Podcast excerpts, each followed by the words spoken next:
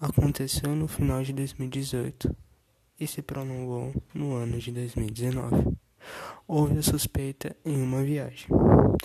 Era um caroço no pescoço, que já estava há um bom tempo, mas por falta de oportunidades só conseguimos descobrir nessa época. Quem estava com isso era minha avó. Esse caroço era um tipo de linfoma, um tipo de câncer, mas não podíamos nos mostrar fracos. Tínhamos que nos manter positivos, e essa positividade teríamos que passar para ela. Ela estava angustiada por não ter um convênio médico, mas nós conseguimos um plano médico pelo SUS, tudo gratuitamente. Em cada sessão de quimioterapia, ela se mostrava mais confiante, mas ao mesmo tempo ela voltava desgastada, por ser uma substância muito forte que era injetada em suas veias.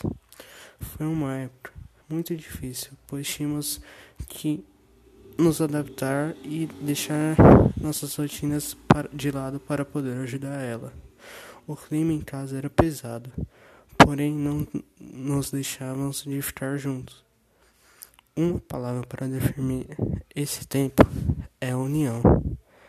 Essa foi uma das grandes motivações para poder superar essa doença e felizmente ela se curou e vencemos juntos.